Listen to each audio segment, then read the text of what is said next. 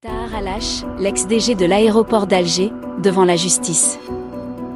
En effet, Echorouk, citant ses sources, affirme que Tahar Alash, qui a dirigé la société de gestion des services et infrastructures aéroportuaires d'Alger pendant une quinzaine d'années, risque d'avoir les mêmes déboires que l'ex-PDG de la compagnie maritime Algérie Ferry, Kamel Issad, et ses collaborateurs. Il aurait fait l'objet de saisies de tous ses biens mobiliers et immobiliers ainsi que tous ses comptes bancaires. C'est une décision de justice, précise le média arabophone qui cite le pôle économique et financier du tribunal de Sidi Mamed.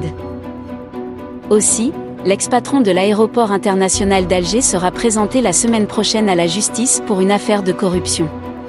Une affaire en lien avec sa gestion de l'aéroport d'Alger et la société de gestion des services et infrastructures aéroportuaires, avec notamment de lourdes accusations concernant le projet d'extension de l'infrastructure aéroportuaire. Il serait poursuivi notamment pour conclusion de marchés douteux et dilapidation de deniers publics.